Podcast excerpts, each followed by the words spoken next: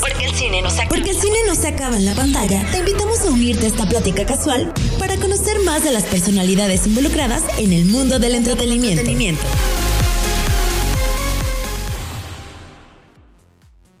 Buenas noches. Estamos en otro episodio más de Postcréditos y en esta ocasión vamos a hablar de un estreno que se que acaba de darse en Netflix. Se estrenó La vieja guardia de Old Guard. No, bueno, no sé si lo pronuncié bien aquí mis este The Old Guard. anda.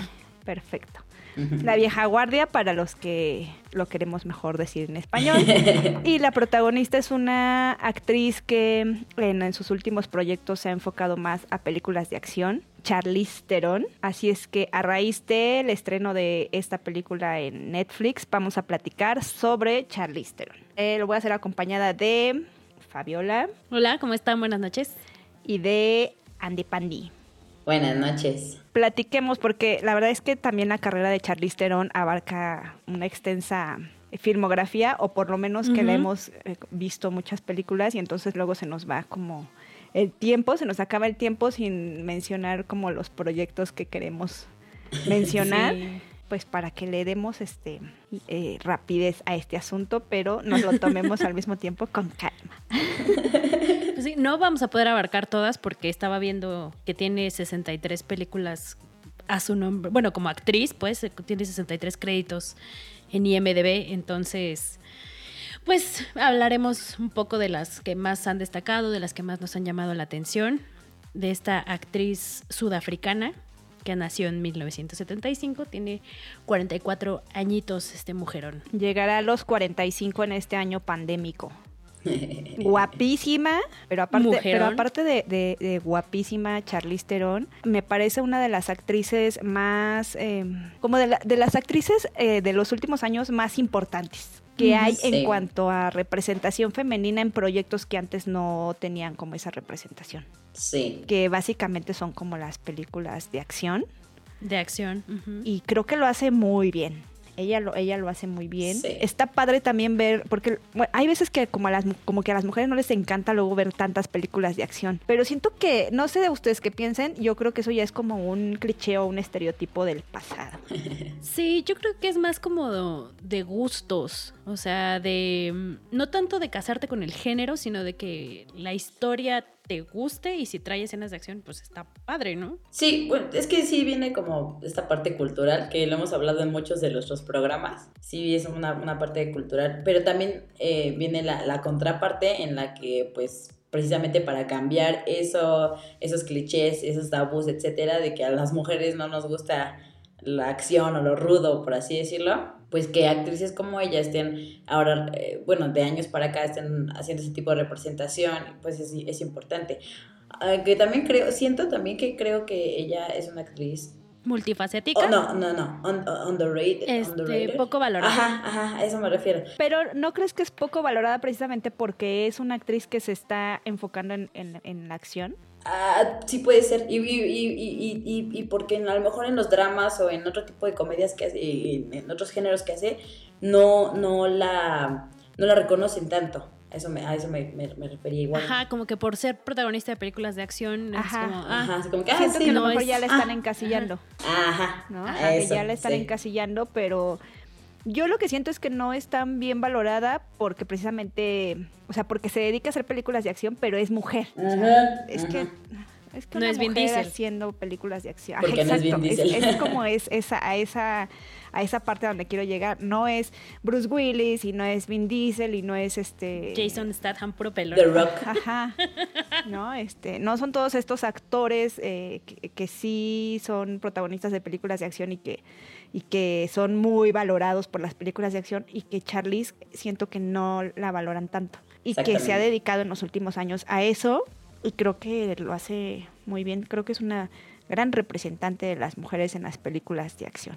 Sí, soy fan. A mí me encanta, la verdad, me encanta su trabajo. Y, o sea, de, de todas las películas que ha hecho, la verdad, no he visto creo que ni la mitad, pero me gusta verla en pantalla.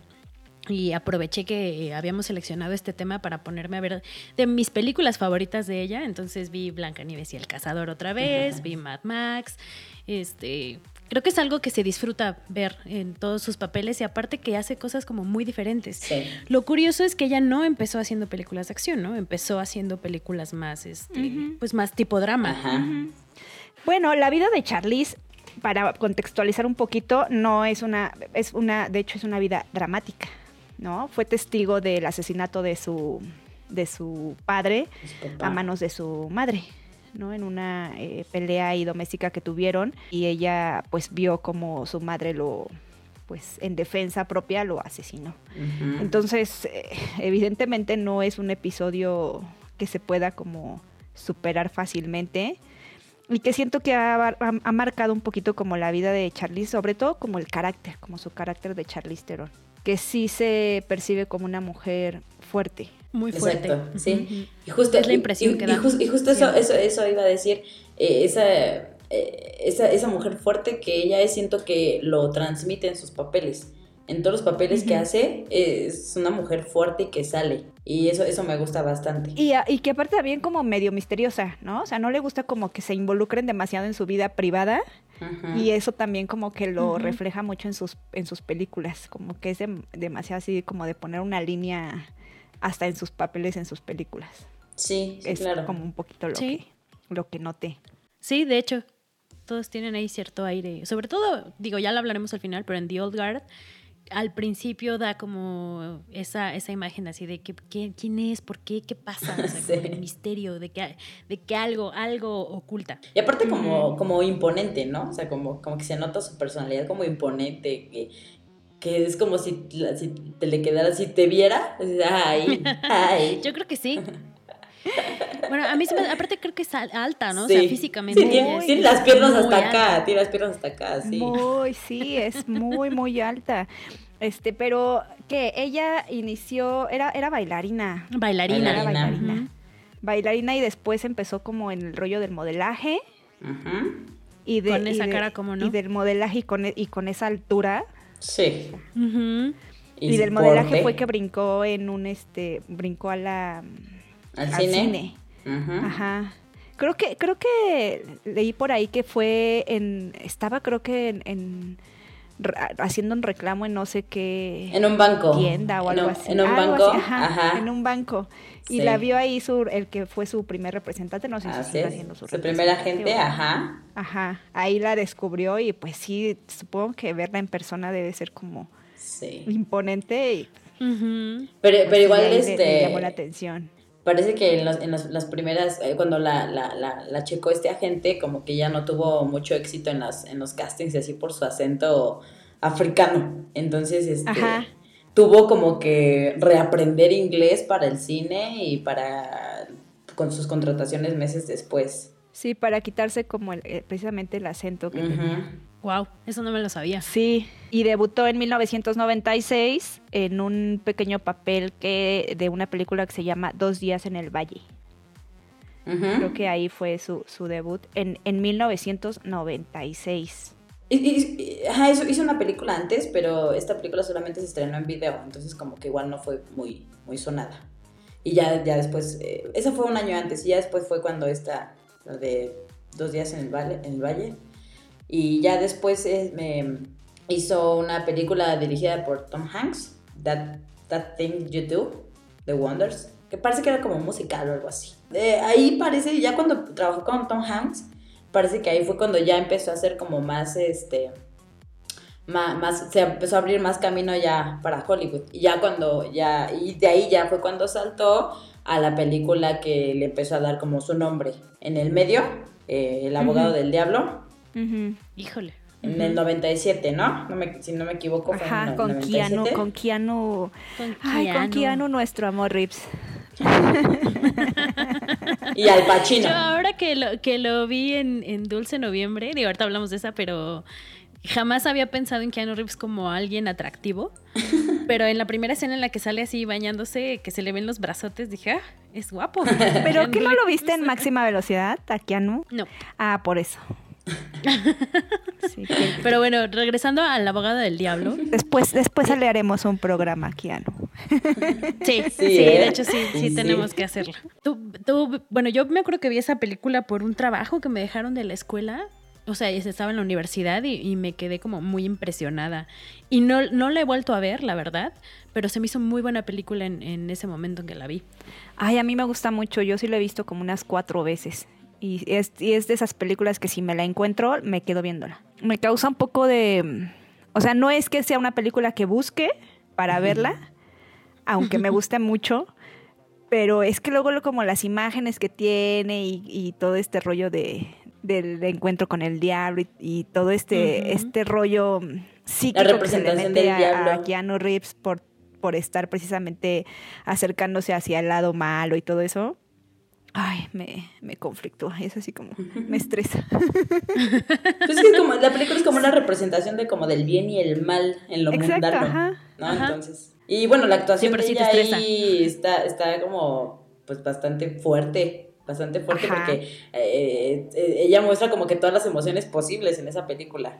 O sea, todo brinca de que está feliz a que llora y que grita y que se desespera y que se asusta, entonces está muy cañón. Y que es que se está dando cuenta de toda esta situación que está transformando, que se está transformando Keanu en todo esto, ¿no? Que está eligiendo más el lado oscuro que el lado de la luz. a partir de ahí creo que ya fue como que empezó a... además de que de que Charlize es, tiene una, una cara como muy particular que sí empiezas como a ubicarla rápidamente. ¿no? Es como muy fácilmente de ubicar. Que después de, del, abogado del diablo vino Después pues, de, las importantes que hombres de honor o... No, espera, espera, un poquito antes. Es que me, quiero hacer ahí énfasis en esta porque después de esa hizo una película de Disney, la de mi amigo Joe el gorila. y, me acuerdo eso porque ahí fue donde yo conocí a Charlize Theron. Obviamente en ese momento no sabía, ay, sí es Charlize Theron. O sea, no, pero ahí fue cuando la conocí. Entonces, eh, pues tengo escenas bien grabadas porque la veía de niña esa película y está bien bonita. Entonces, entonces también siento que también ella se abrió como más más el camino porque hizo un drama, un drama, ¿no? un drama, misterio, thriller, etcétera, y se va a una película de niños, entonces, y, tiene un personaje como bien lindo y así, entonces estuvo bien. Bien bonito. Y siento también que esa película fue importante porque pues se vio ahí como su, su, su diversidad de, en actuación. versatilidad. Eh, su versatilidad. Me encanta esa palabra. Me encanta esa palabra. y ahora sí ya seguiría este, pues, más remarcable como Hombres de Honor que Hombres, Hombres de Honor es de... Eh, 2000? Es con este, ajá, con este Cuba Gooding Jr. Cuba, Gooding, Jr. Y Robert De Niro. Robert De Niro. que ella actúa como la esposa de Robert De Niro. De Robert De Niro. Justamente. Todavía eran como papeles eh, en, no tan representativos o no tan importantes. Como secundarios. Pero ahí iba armándose como la carrera eh, Charlize Theron. Y después viene la de Dulce Noviembre, que fue la que viste.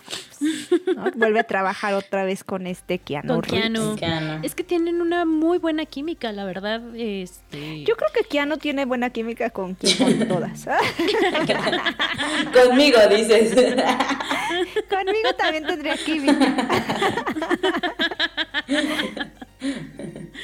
sí, bueno, es que Keanu ya sabemos que es una persona muy bonita. O sea, creo que supongo que eso le ayuda pues a llevarse bien porque Charlie yo no creo que sea una persona fácil. Ya después lo platicaremos con Mad Max, pero eh, bueno, fuera de eso, en esta película de Dulce Noviembre yo no la había visto, debo confesar que pasó 19 años, pasé 19 años de mi vida sin ver esa película. Hasta el día de hoy y ustedes no me pueden ver, queridos radioescuchas, pero ellas sí pueden constatar que tengo los ojos hinchados porque me la pasé toda la tarde llorando. Con esa película, este, está muy yo pensé que era de los 90 cuando la empecé a ver, por el tipo de temas que se tocan, el tipo, la forma en la que retratan la relación un poco. Y ya después vi que era del 2001, dije, bueno, no estaba tan perdida en fechas, pero creo que ahí también a ella le dan estos, estos rangos que dice mi hermana, o sea, de que empieza como una persona muy dulce, muy linda, positiva, energética, y ves como toda la transformación hacia la enfermedad, hacia lo triste, hacia lo duro, y pues creo que es totalmente creíble ese papel o ese, ese viaje que tiene, y que es, es un final triste, pero a la vez es bonito. O sea, es, es una película muy conmovedora que, pues, si no la habían visto como yo, pues deberían de verla. Aunque, aunque se pongan a llorar como Fabs, no importa. Sí. Está bien llorar con las películas. Está Sí. bien llorar con las películas.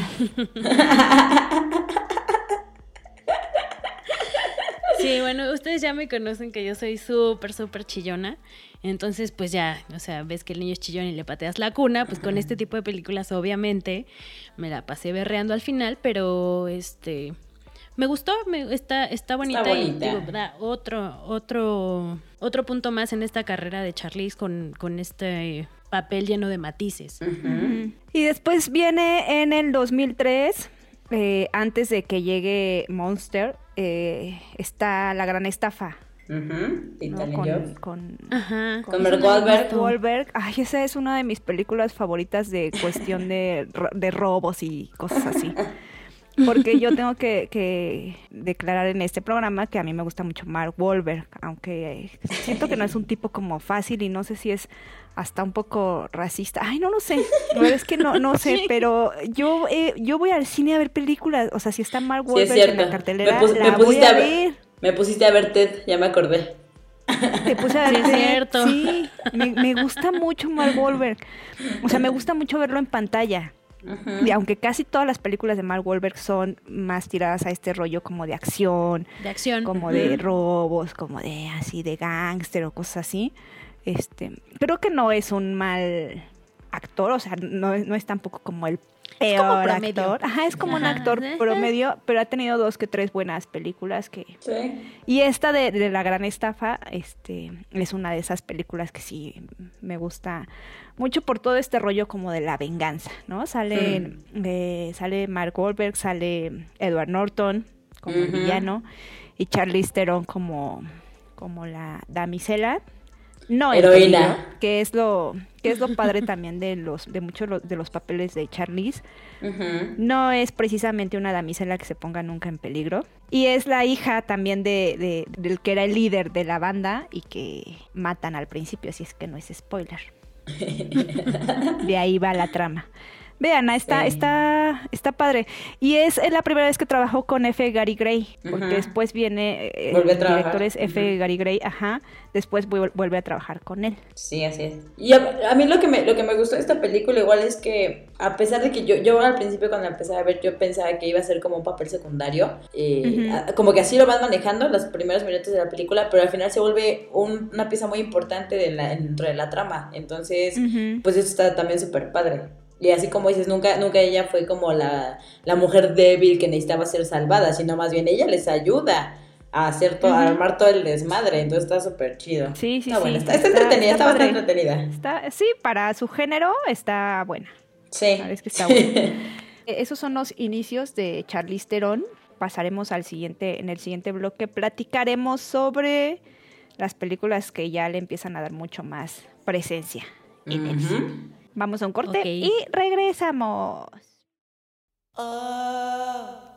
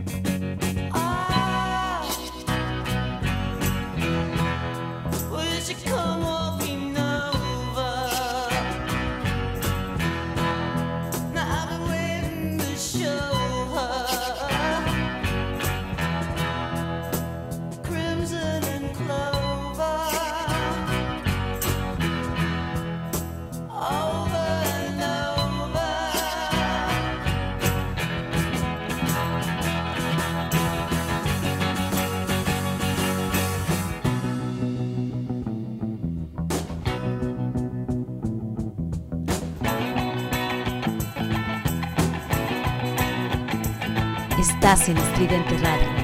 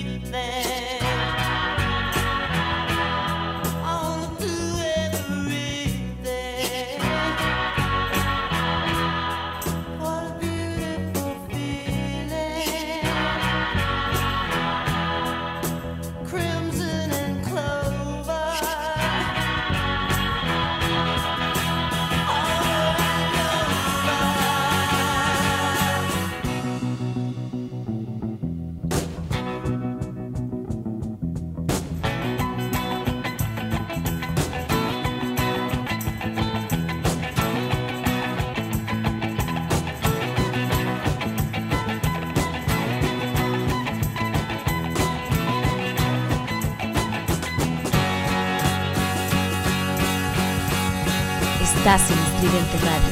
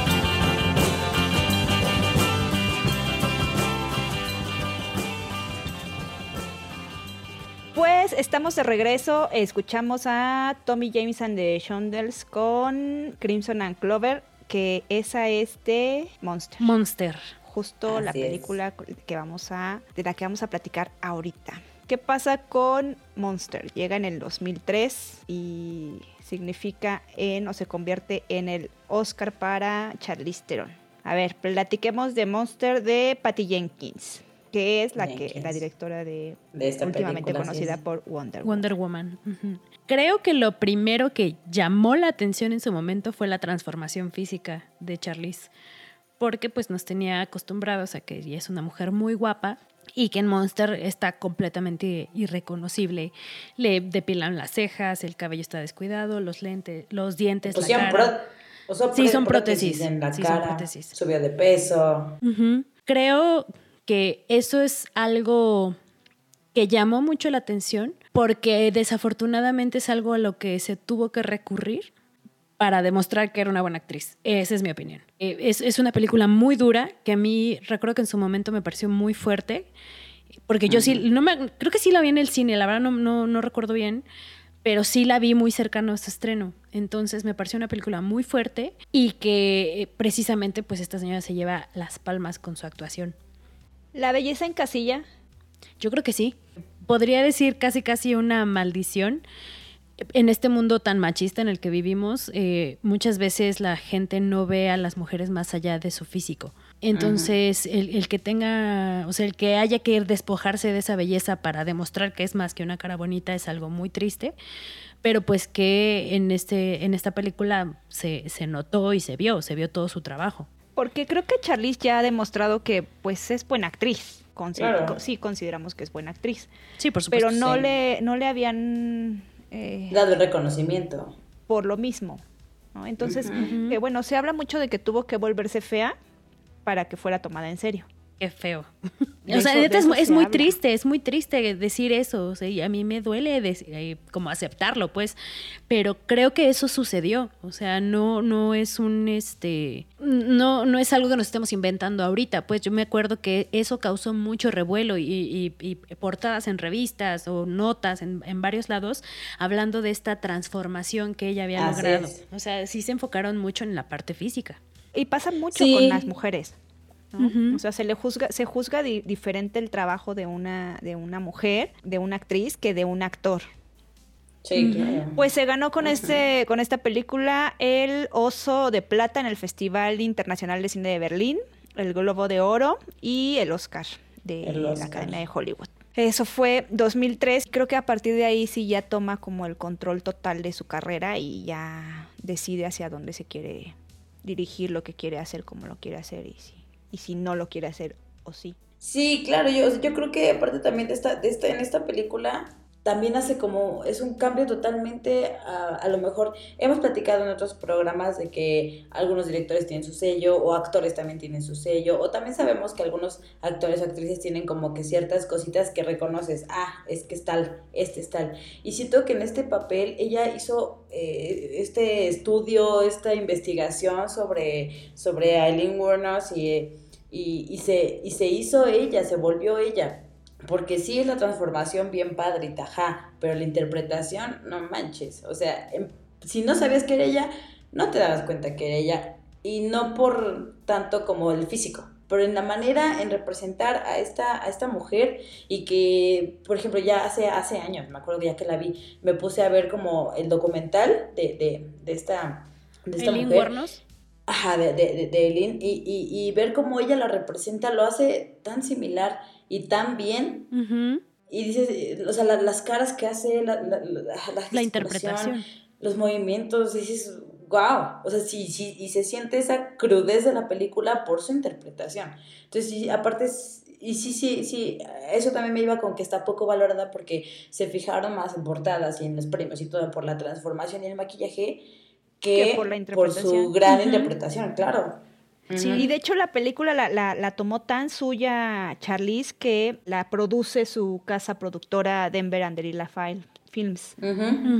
Este, que es otra característica que tiene eh, Charlize, que ella este, creo que casi todos sus proyectos son producidos por, por ella. Y eso también le da como este rango de, de poder decidir y de tener como este injerencia en más, más, más fuerte y más nota- notable pues en sus proyectos. Sí. Yo estaba leyendo de Monster precisamente que ella decía que no le ofrecían papeles como esos y que tuvo que llegar una directora, mujer, para ofrecerle un papel en el que pudiera explotar realmente su, su talento. De esta forma, Ajá. pues. Ajá.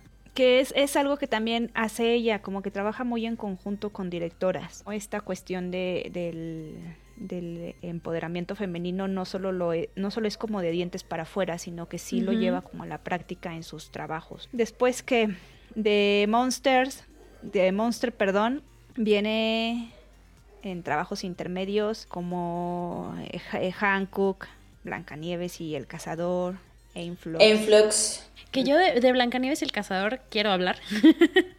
Porque a pesar de que no es una ex- gran película, la, la volví a ver de este fin de semana y me parece que la actuación de, de Charlize también es impresionante, como esta reina malvada, seductora, porque en, en la película original de Blancanieves, pues la reina es un papel muy, muy pequeñito y, y a ella casi no te la pasan. Pero en esta, pues sí le dan totalmente la fuerza, otra dimensión a, a- a su papel. Y, y ya en las escenas finales que, que grita así, no, pues el papel le quedó como anillo al dedo. Y este, que se pone como toda histérica, toda intensa, que lucha contra ese conflicto de la belleza, contra los hombres que se aprovechan de esa belleza, me, me encanta. A mí, eh, o sea, esa, esa y la otra, la del cazador y la reina de hielo, las dos películas me gustan mucho. Digo, no, y no porque sean grandes, ni me- pero me entretienen. Aparte, me gusta mucho ver a ella en pantalla. Verla a ella en reina, Ajá. en empoderada. En, empoderada, en, en preciosa. preciosa. Güey, la escena en la que sale así como de la leche o algo que sale así en blanco, Es que híjole. está, está- es que está hermosa. Pero sobre todo es esta cuestión de su personalidad. Sí, Tiene te digo, es muy imponente. Tan potente, ajá, Claro. que te impone, ¿no? Y, y así Su mirada. puede ser una, una gran eh, heroína en sus películas de acción. Eh, acá es una villana. Villana, villana. es una gran, gran villana en las dos películas. En la, en la de Blancanieves y en la del Cazador y la Reina de Hielo. Digo, aparte que traen muy buen reparto las dos películas. Pero, o sea, ella sí se los lleva de calle a todos. Yo creo, en las dos películas. Es a Emily Blunt. My Love, un poco, ajá. Pero, o sea, está, están, están bastante entretenidas esas, esas dos. A mí sí me gusta verlas. Sí, dentro de su género sí están, están bien. Palomera. Sí, Para, un, exacto. do- para un domingo relajado. Les quiero decir otra película, una película que salió un poquito antes, y ya igual en los 2000 que se llama North Country. Esa película ella la actuó junto a esta Frances, Frances McDormand y este esta- está dirigida por Nikki Caro y ella creo que es la que va a dirigir Mulan ahora. Eh, bueno, que ya dirigió Mul- Mulan, la nueva de. Mulan. Este, y esta película creo que también es importante, la nominaron, si no me equivoco, la nominaron a ella también para el Golden Globe y el Oscar. Esta película habla sobre el acoso en, un- en la industria minera, porque es- son mujeres que llevan a trabajar a, a- a la minería y entonces me parece también que es muy importante como la representación de este tipo de situaciones, porque son re- muy reales y que lleguen a la pantalla para decirnos, oye, date cuenta de lo que pasa, porque aparte está basada en hechos reales. Y también siento que no, no, no es muy sonada la película, no es muy vista, pero es importante. Yo creo que es importante y su representación estuvo muy bien hecha. y También está es un dramonón. Está bueno. ¿no? Sí. Ujú, ujú. Y hay escenas duras. Entonces también para que, para que la veamos todos. Sí está, está este, amplia su filmografía de, de Charlie. La verdad es que cuando sí te pones a revisar, como bien decías, Fab, son alrededor de 60 créditos y sí son un buen de películas que dices, órale, esta no la he visto y esta no la he visto y esta. Sí está, está padre porque aparte sí este, abarca bastantes diferentes géneros. Sí, total. Eh, Eso creo que es algo, algo importante, le diste al clavo, que no se... Bueno, o sea, digo, ahorita se está casando un poco con acción, pero puede hacer muchas cosas, o sea, eh, puede hacer comedias románticas, puede hacer dramas, puede Sí. hacer acción, puede hacer este estas como de ciencia ficción, bueno, de, no, de fantasía, no, ciencia ficción también tiene, Enflux también es ciencia ficción, y, y- y en todas pues creo que lo hace bastante bien, o sea, hay también por ahí ciertos churros, pero... Como todos. Ajá. Yo creo que todos los actores tienen este sus churros. Sí. Pero pues estamos aquí Y para aparte- reconocerle sus buenas películas. Y aparte en los últimos años ha, como que mezclado todos los géneros, ¿saben? Como que no, no ha hecho un hilo de años seguidos de pura acción o un año de hilos seguidos de puro drama. O sea, ahorita en los últimos años, ya del 2015 para acá, ha hecho acción, o sea, sí más acción, pero también ha hecho ciencia ficción, eh, drama, comedia, comedia romántica. Entonces está, está bien padre eso. Y pues, obviamente nos encanta verla en películas de acción. Yo creo que nos gusta verla en pantalla. Sí. O Sí, sea, yo creo que yo creo que se puede decir que Charlie sí es un poco una garantía de que puede ser una película, una buena película o por lo menos una buena Entretenida. Así sale con su con su churro bueno. Pero creo que es de, de esta parte del cast que por el que a veces sí dices vale la pena ver esa película. Sí. Justo. sí, sí, y viene en el 2015 justo Mad Max con de Uf. George Miller. Uf. Platiquemos de Mad Max. Qué Furiosa. Para mí, creo, o sea, en opinión personal, su Furiosa, la Imperator Furiosa, es mi personaje favorito de Charlize Theron. O sea, ahí se pelea con la reina, eh, porque los dos personajes me gustan mucho, pero yo me acuerdo que salí del cine impresionada. O sea, no podía ni siquiera poner en palabras lo que me había causado la película, porque la historia me parece que es muy buena. O sea, está muy. que Yo no. Contexto, yo no he visto todavía, ni, ni en su momento ni ahorita he visto las otras Mad Max. Yo no sabía qué iba a ver en pantalla cuando la fui a ver. Entonces cuando salí, o sea, me pareció una historia como muy original, muy creativa, muy diferente, que aparte eh, son personajes eh, que no son perfectos, o sea, los dos protagonistas no son los típicos héroes. Entonces, eh, me parece una gran, gran película y la interpretación de ella, te lo juro, digo, me, me encanta ese personaje, es, es un gran, gran personaje, la Imperator Furiosa. Aparte, es- es- está como en super badass, así súper. Ah, ah, ah. Está bien padre. Lo que pasa es que Mad Max está, es- está enfocada sobre todo como en el, en el varón, ¿no? Es él, él es el que va recorriendo los desiertos y, y todo esto con eh, las películas de Mel Gibson. Y el que haya aparecido una mujer y con esta fuerza o con esta mm, protagonismo que toma Charlize Theron o, o que toma este ella el papel de, de Charlize en esta película, creo que eso fue lo que el gran acierto que tuvo. Fue como darle precisamente paso a una nueva visión de Mad Max. Aparte, siento que en realidad ella, ella es como más en- como el personaje principal de la historia, porque sin ella no pasa lo demás. O sea, siento que Max queda a un ladito. O sea, ella, ella es como el, el- el- el punto de la historia. Y eso está súper padre. que creo que fue el gran acierto. Ese fue el gran Ajá. acierto, como darle como paso eh, a una heroína. Bueno, ni- es que ni siquiera es como heroína como tal, porque no lo, no lo es, no, no está planteado así.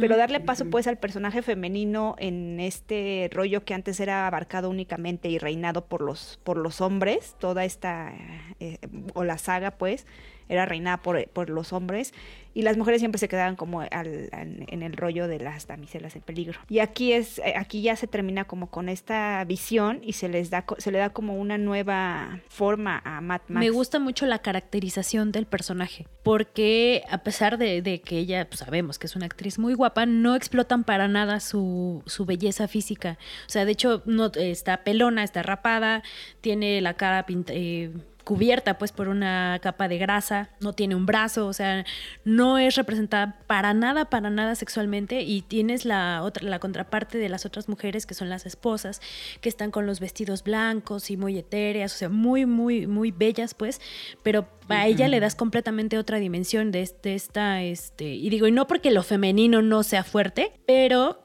creo que sí la caracterización ahí es, nos quiere decir algo.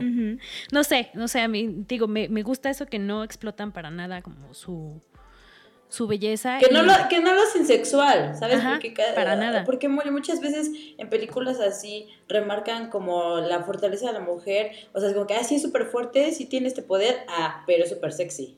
Ah, pero es que ve sus curvas. Ah, pero esto. Entonces, y esa es la diferencia. es Sí, eso. como justo algo, algo, ahorita me acordé de un- la película de Salt, Salt, la gente Salt con Angelina Jolie.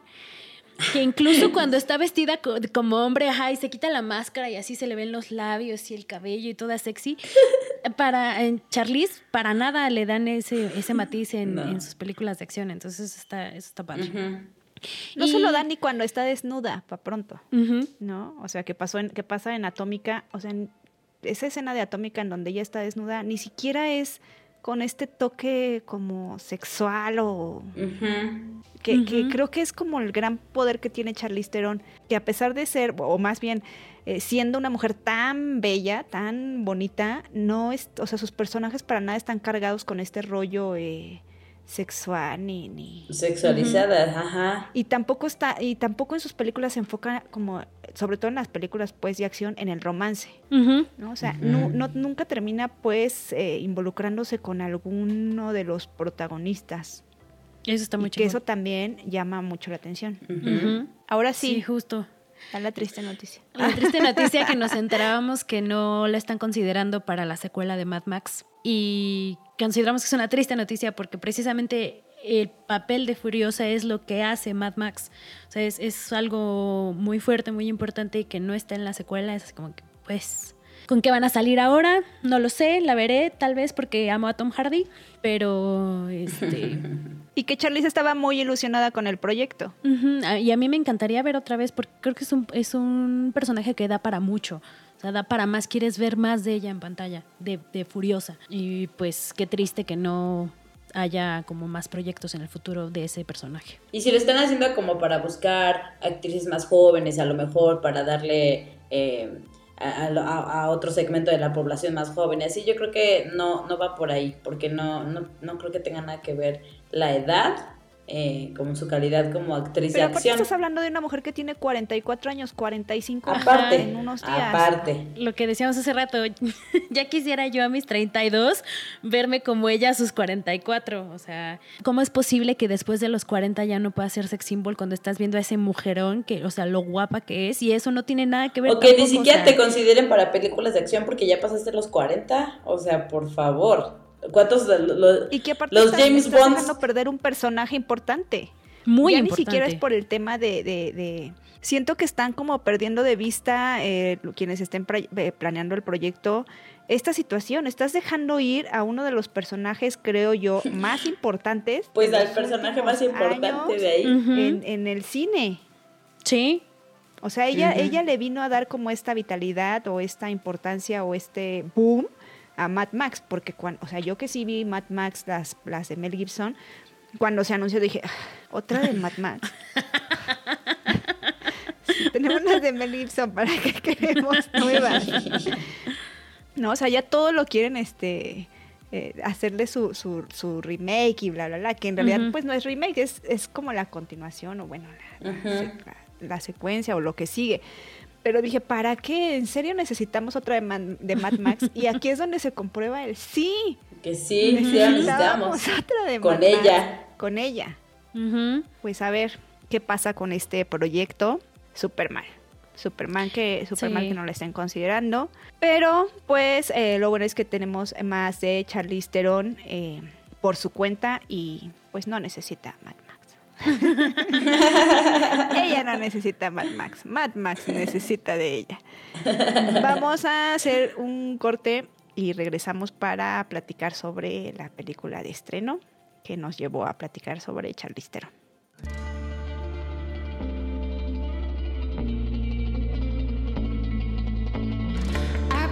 Since the day I was born.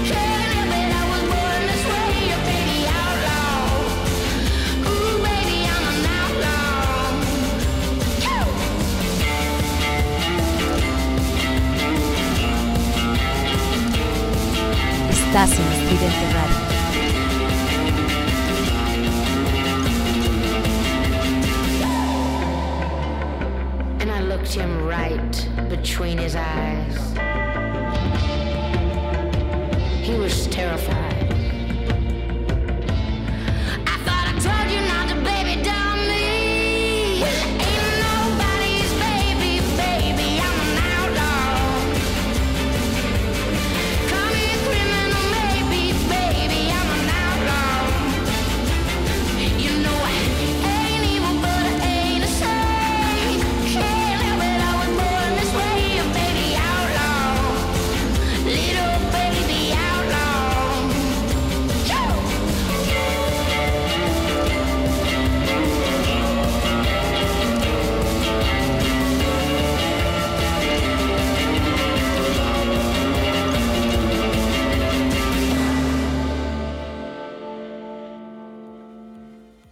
Estamos de vuelta. Acabamos de escuchar eh, a El King con Baby Outlaw.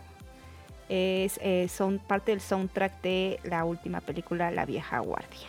Pero antes de platicar sobre La Vieja Guardia, que sí nos da para un ratito, vamos a platicar rápido de sus de los últimos trabajos de Charlize. Específicamente de, bueno, salvo que ustedes quieran hacer allí alguna acotación, pero específicamente que hablaríamos de Atómica. ¿La vieron? ¿No la vieron? ¿Les gustó? ¿No les Sí. gustó? Sí, la vi y no me gustó. ¿Por qué? Cuéntanos, Fabiola. Eh, yo esa fui a verla sola al cine, me acuerdo porque dije, wow, Charlize Theron, acción, es- espía, todo. Yo igual fui sola. Y, y corrí a verla. Y me acuerdo que salí muy confundida, que no le había entendido y que se me hizo que no tenía como una gran historia. Entonces en mi memoria se quedó registrada como, "Ah, ah, no. O sea, tiene muy buenas escenas, pero es como puro pelearse por pelearse y creo que no tiene un gran fondo esa película. No sé. La Guerra Fría, eh, espías, eh, eh, dobles espías, quieren conseguir secretos. Creo que dentro del, del tema de los de las cuestiones de espías y de los agentes dobles, eh, creo que es una, este, es- tiene una razón de ser. A mí me gustó, me gustó sobre todo por eh, el contexto que le dan. ¿no? Esta cuestión de ubicada en, en la Alemania que está por caer del muro de Berlín, sí, cuando es el tema de, de los espías rusos y los espías británicos y los que son dobles agentes y la CIA, lo, lo- eso fue lo que no me encantó, ¿no? Que al final ella sea eh, espía de, o parte de la, ay, la voy a spoilear. bueno, no, no, me, no, me, no me encantó el final.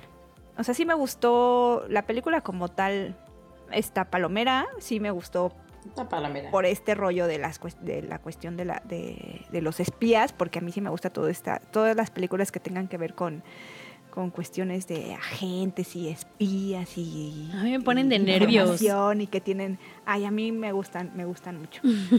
y siento, pero siento que el, el papel de tu novio de... James este, McAvoy. Como que... ay, es demasiado predecible.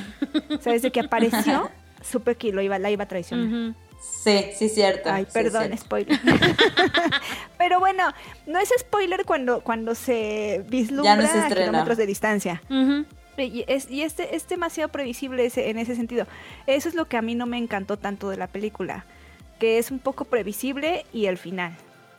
Pero las secuencias de acción, la neta, están bien chidas. Sí, Están súper sí, sí, chidas, sí. los golpazos y todo. Eso está muy padre. Recuerdo también que acaba. Pues que ella es el agente doble Mm, y que al final estaba trabajando para la CIA, Mm. ¿no? O sea, ni siquiera ya es del lado británico ni del lado de, lo- de los rusos, ni... Ella estaba trabajando para la CIA, entonces este rollo de... ah, Estados Unidos. Yo creo que también no, no, a lo mejor no, no, no gusta mucho porque es como un poco la misma historia de espías, de agentes. Ah, como que, como que es la, la misma fórmula de ese tipo de películas. Entonces yo creo que por eso puede ser. Sí, puede ser que por eso no les guste y porque es protagonizada por una mujer, porque hay la misma historia de, de, de, de- de- la misma fórmula protagonizada por hombres y son un exitazo. Exacto. Pero esta Ajá. es protagonizada por una mujer. Exacto. Bueno, yo no le puse peros a eso. Ah, no, no, yo Mi, tú mi pero fue por la tú, historia. Tú es por otro rollo. ¿no? Porque no, no te gusta el género, no te gusta este rollo de los es- de las espías y los agentes y la toda esta cuestión de secretos y, y de encontrarlos y todo eso. Bueno, es distinto, ah, pero siento que a lo mejor a, a- a otros no les gusta por más porque la cuestión es protagonizada por, por ella y que lo hace muy bien. Sí, Digo, todo iba bien hasta que al final se termina en este rollo de que en realidad todos chichos chichos de la película, pues ya conocen mi postura en ese sí, respecto. sí, sí, sí. Y después viene, eh, yo no sabía, por ejemplo, eso, que, que eh, había protagonista, bueno, o que era parte de esta este, larguísima y extensa saga de Rápidos y Furiosos, Mm. que Charlize eh, eh, pertenecía a esta larga y extensa saga. No, Yo no he visto esa película. Yo como no vi para nada después de la 1, la verdad, es que, o sea, ahí sí, no es porque sea un tema de carros, no es porque sea un tema de acción, es porque la verdad, la, o sea, no tiene gran fondo la historia y creo que con la primera era suficiente para contarnos la historia que nos quisieron contar. Digo, ya las demás no tengo ni idea de qué se tratan, pero yo creo que es más de lo mismo, la verdad. O sea, ya para ocho películas es como, ay, por favor. Y que es parte de los lujos que ya se pueden dar ciertos artistas de decir, ah, eh, voy a aparecer en esta saga. Ah, ella sí. ¿Por qué no? Sí. Pues sí, sí puede, la neta. Puede, puede. Y que aparte lo ha hecho bien. O sea, es una, es una actriz que ya está reconocida en el género de la acción. Pues creo que le quedó Puede hacerlo. anillo al dedo. Sí. Es como esas, bueno, me voy a tomar un descanso. Rápidos y furiosos voy a hacerla. Ah, yo antes de que pasemos a la vieja guardia, me gustaría hablar de, de esta comedia romántica que se llama Long Shot. con este. No con Seth, Ro- Seth Rogen. Ajá, ajá. Yo cuando, cuando vi No el... vi. Tenía ganas de verla, pero no la vi. Sí, ¿y qué crees? Yo siempre la quería ver, la quería ver, pero decían, es que sale este, este hombre y, y, y la verdad yo me dejé... No, no, no, no, no, sí me cae bien, pero yo me dejé guiar así como que es que va a ser una comedia como grotescona, como esas que tiene, que se pasan, esas, esas películas como muy humor gringo, por así decirlas, En las que él, él suele hacer. Entonces dije, no, pero es que va a ser así, yo no quiero. Y entonces dije, bueno, va, la voy a ver, porque, porque Charles. Y la verdad es una, es una comedia romántica bien bonita, está, está un poco Ah, irreal. fíjate, yo pero está por eso bonita. no la vi. Por tu, por tu, por eso, ese prejuicio justo, justo el que estás Sí. relatando, porque a mí él me cae bien, pero hay veces que no está uno de humor como de para ver Sí. humor Para ver cosas que tonto no. y Grotesco. que dices, ay no, no tengo ganas. Sí. Y por eso dije, ay no, mejor cuando esté en mejor mood. Pero ¿qué crees que está bonita? La verdad está, está chistosilla. Este, ella también hace un papel bonito. Es, eh, sí, es como la, el- la fórmula de la comedia romántica, pero, pero creo que lo hace muy bien. O sea, está como adecuada. O sea, no, no rebasa ningún límite. Y, y está bien, está bonita. Está palomera. Dices, oh, sí, o sea, la verdad está, Ah, está la voy a bonita. ver. Igual. Véanla, está bonita. Está linda. está en- Yo- está- esa está en Netflix. en Netflix. está en sí, me, sí me esperaba algo, algo más así como, como comedias burdas, así como grotescona. Pero no, ya saben, con, el, con la, la elegancia de nuestra Charlize, le dio su toque bonito. No, la verdad está, está padre, está bonita la película. Véanla. Después de la recomendación de esta de Andy, muy bien. Gracias, Andy. Ahora sí la voy a ver. que viene eh, Bombshell, pero antes de Bombshell está Tully, Tully ¿no? Tully. Ujú. Tully. Tully. ¿La Tully. vieron? ¿No, No. la vieron? No. Véanla. Está, está buena. Sí, Yo no, es- no, no, sa- no sabía si verla o no verla porque Ajá. este rollo de la maternidad y bla, bla, bla. Igual tengo Ujú. prejuicios. Pero sí, vean, está, está, está bonita. Está, sí, sí te deja al final con una... Porque pues es como comedia dramática, todo enfocado en este rollo precisamente de la maternidad. Pero sí es una película que también te demuestra como este, este rango de actuación que tiene Charlize.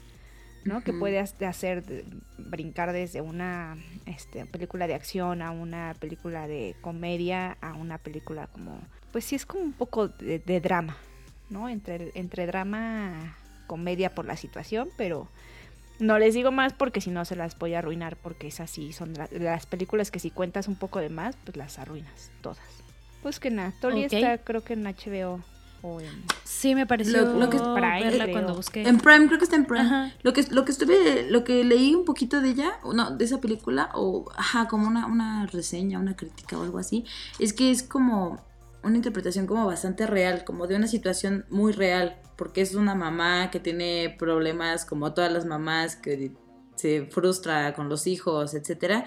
Entonces, eh, pues según, ya, les digo, ya no me alcancé, ya no alcancé a verla, pero eh, dicen que es como que, así como tú dices, como que sí le da ese, ese, ese giro a su, a, su, a su actuación. O sea, te das cuenta de su nivel de actuación porque sí te, sí te, sí te representa lo que es como una, una historia normal, una historia real, por así decirlo. Ajá, como de la Sí, pero vida tiene real. Por ahí, tiene por ahí un extra. ¿no? Un extra que precisamente eh, no les puedo decir porque pues, les arruina la pena. Sí, La ya vamos- busqué a está en. Prime. Está, está, está buena. Está buena. La A mí me gustó. La verdad es que sí. La, la ve- o sea, no me llamaba mucho la atención porque era como este rollo de la maternidad y dije, "Ah". Ujú.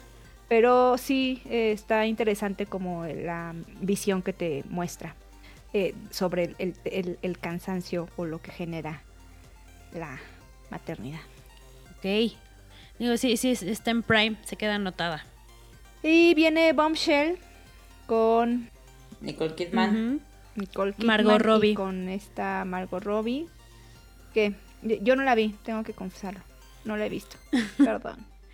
Tengo, tengo yo ahí mis, mis sentimientos encontrados, Ajá, fíjense, ver, porque dale. Eh, siento que sí es una película buena.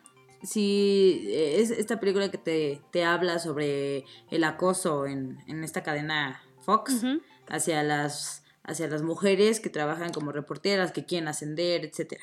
Siento que, o sea, sí te están contando la historia de que te cuentan un poco las reporteras y así, pero también siento, no sé si estoy equivocada, está dirigida y escrita por hombres, entonces siento que eso no permite que, que, que veas Que sea Mm, real. Que te deje. Que, ajá, o sea, porque siento que a- a- al hombre, al hombre en cuestión, acosador, ah, te, lo, te lo plantean ahí como que en parte cier- ciertas, sientas como cierta empatía por él.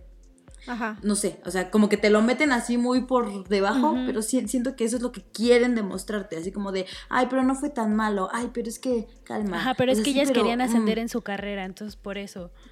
O sea. Ajá, entonces si- siento que Ajá. sí está bien, sí está buena la película porque sí dices, "Uh, te está mostrando la, la realidad de las cosas, pero está siento padre que el tema que trata, pero no está padre cómo está abordado. Sí, no tanto, siento que, le- que pudieron haber hecho más, eso es, esa es mi, Sí. mi, mi- mi opinión, pudieron haber de hecho, hecho, más con esa película. esa es de las críticas principales de esa película. Que sientan que se queda muy corta. O sea, que, que para todo lo que pasó y para todo lo que fue, es como muy superficial y no, no realmente no señala con el dedo. O sea, no, no es como tan dura en ese sentido. Se quedó tibia. Ajá, exacto. Es muy tibia. Y-. Y, sí, yo recuerdo que me parece una buena película, sí. La interpretación de, de estas tres actrices también es muy buena. O sea, Nicole Kidman y Margot Robbie lo hacen excelente. Y también la caracterización de Charlize como Megan. Kelly. Que, o sea, la ves igual en, en pantalla y, Sí, y no se qué parece. bárbara. No, sí se parece. Ajá. No, no, No, se no, a parece a ella. Charlize. Ah, sí, no, no Ajá, parece que sí, Charlize. no. De hecho, yo cuando vi en el tráiler... ¿Es Charlize? ¿No es Charlize? Es, es Charlize Theron. O sea, le- la- Ajá. lo hicieron también súper bien y, y creo que se quedaron más en ese tipo de detalles que en realmente hacer una historia, o sea, en contarla de forma como fue en realidad, como se vivió, o sea, algo muchísimo más crudo. Sí. O Yo sea, siento fue que... más forma que fondo. Exacto, justo. Sí. Y yo siento que el, el- el tiempo de, que le dieron al papel de Margot Robbie que, que no existía en la realidad, o sea, fue un papel de ficción para la película, siento que es, esa, ese tiempo lo pudieron haber ocupado a lo mejor para profundizar un poquito más en la situación, en el, el problema real. Ujú. Porque a lo mejor, o sea, sí estuvo, sí estuvo bien su representación porque te muestran cómo, cómo el hombre era a través de este personaje. Pero siento que sí pudieron haber abordado un poquito más. Pero está buena también, digo, sí está bien que la veamos, pues también para que sepamos cómo funciona, cómo estaba funcionando hasta ahora el mundo. Sí, siento yo que como tú mencionas, Andy, si se cuentan ese tipo de temas siempre a partir de la visión de un hombre, pues se va a quedar como un poquito cortito porque hay cosas que no, que, o sea, Ellos sin no ven. ánimos de causar polémica ni nada de eso. Hay ciertas cosas que ellos todavía no notan que están haciendo mal y que creen que no están haciendo mal. O sea, que es- está bien, es que no fue tan abusivo, es que no fue tan esto, es que no fue, o sea, es que es que no, es que lo estás exagerando. Ay, sí. ¿no? Entonces, como es contado a partir de la visión de ellos, creo que siempre en ese sentido, ese tipo de temas, si son contados a partir de la visión de un hombre, se van a quedar siempre cortos. Como un poco en justificación de, ¿por qué no lo entienden? A veces siento que no entienden realmente el fondo de la situación. Pero, pero ya deberán de entenderlo. Conforme pasa el tiempo, se cambia, se cambian las perspectivas. Entonces, pues igual este tipo de películas son importantes para que eh, ellos como hombres empiecen a ver, a ver la situación, lo que está sucediendo. Y que a lo mejor en qué se están equivocando o que alguna vez hicieron en su vida. Ujú. Y Pero ojalá bien. este tipo de películas también fueran más, este, fueran proyectos más femeninos, Sí. En Claro, lugar de- por supuesto. de. Ujú. ¿no? Y pues ahora sí, lo que nos trajo a este programa, La Vieja Guardia, que se estrenó, se estrenó el 10 de julio. Y creo que ya rompió récord, ¿no? Creo que ya hasta rompió récord. Sí, según yo es Ya- del- ya de, mucha los gente la vio. este, estrenos más vistos en Netflix o ah, de al- algo así. A mí me gustó mucho. Es una película de acción que está basada en cómic o novela gráfica. En un cómic, Creo ¿no? que es cómic. Y bueno, te cuentan la historia de estos seres que les pasa algo al principio y no sabes por qué les pasa, pero ya después entiendes. Y tiene unas escenas de acción magníficas. Aparte, los personajes son muy entrañables. O sea, todos los personajes me gustaron mucho y, y creo que también es, digo, ahorita que estábamos tan sedientos de estrenos por, por esta pandemia, creo que nos cayó a todos como anillo al dedo. Sí, y aparte siento igual que es como una, historia diferente a, a- a todas las películas de acción. Y porque te, te sacó la sorpresa, a mí me sacó la sorpresa de repente cuando lo veía, ay, ¿a poco? Ay, esto, ay, así. Entonces no es tan predecible como a lo mejor varias películas de acción. Entonces eso está, también estuvo como muy padre. A mí me gustó. Yo, yo cuando veo estrenos y eso hablo poco, discúlpenme. Hablo poco porque yo soy muy torpe para este tipo de... para hablar de las películas sin a veces spoilear.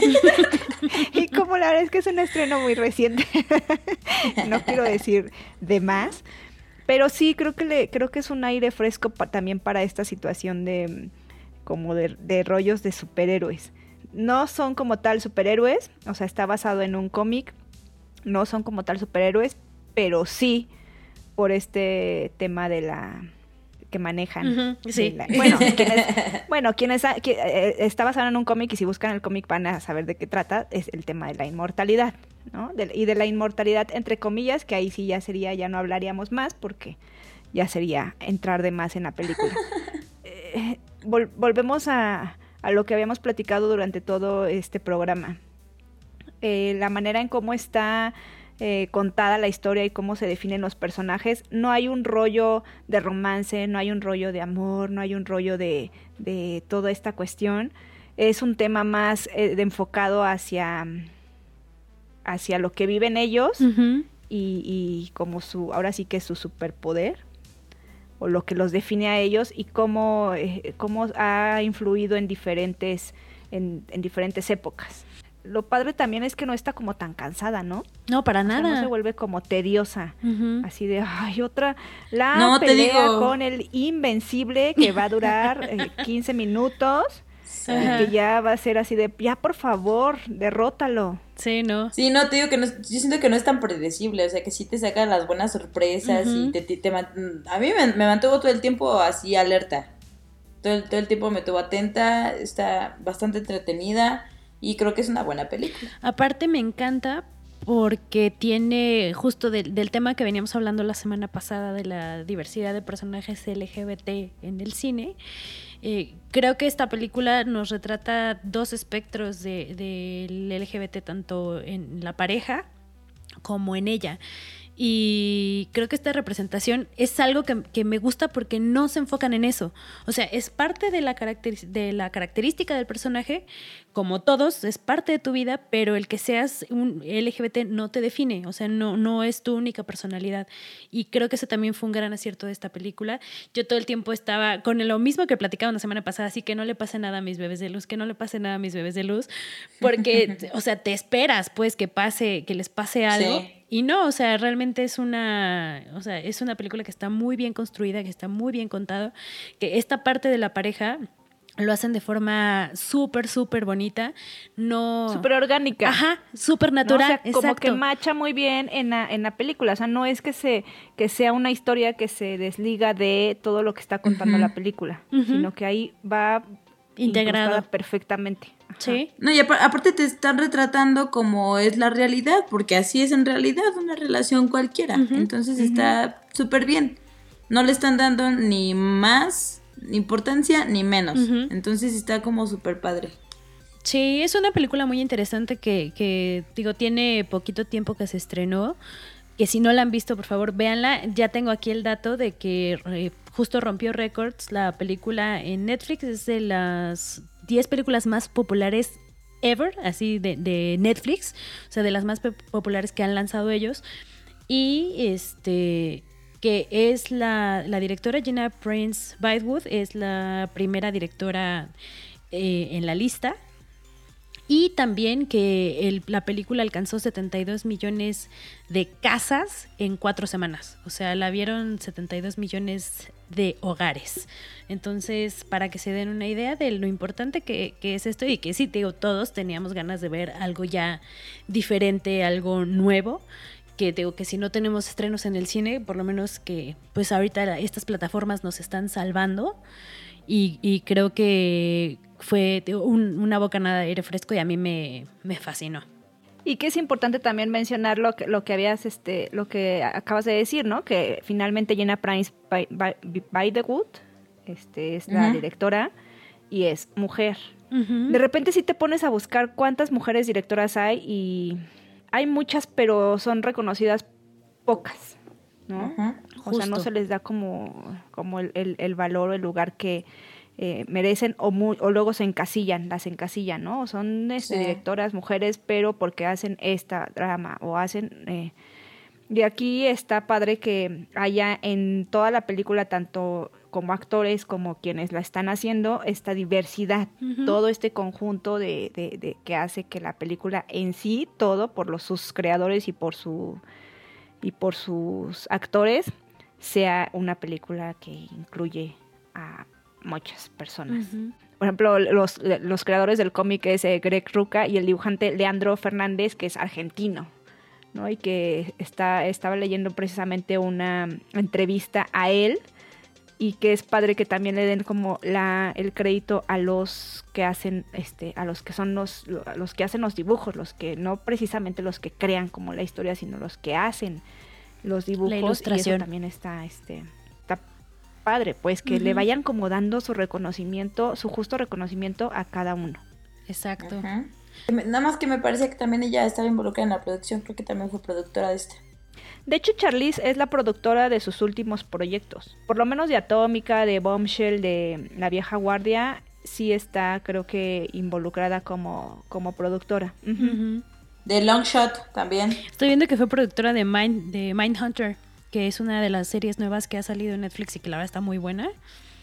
Muchas gracias, Charlize, por traernos Mindhunter. Muchas gracias por existir. Muchas gracias por, por congra- congraciarnos con tu belleza en pantalla y con tu talento.